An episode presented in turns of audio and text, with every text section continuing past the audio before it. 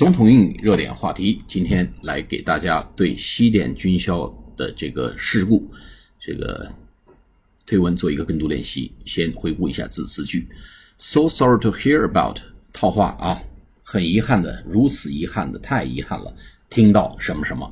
To hear about the terrible accident，可怕的这么一个事故啊，事故我们可以用 terrible accident，可怕的事故。这个事故呢？导致了什么呢？A great involving 这个事故呢，会涉及到 our great West Point cadets 啊，涉及到了我们伟大的西点军校的在校学员 cadet C A D E T cadet 就是海陆军官学院的在校学生。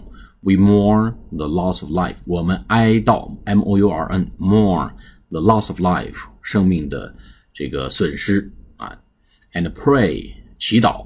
P R A Y for the injured, the injured 这负伤人员，I N J U R E D, God bless them all 啊，上帝保佑他们所有的人。好，我们做跟读练习。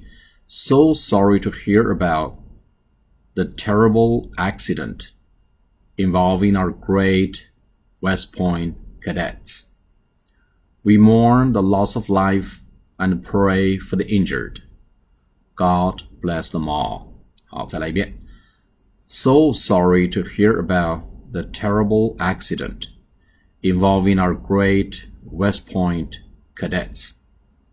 We mourn the loss of life and pray for the injured.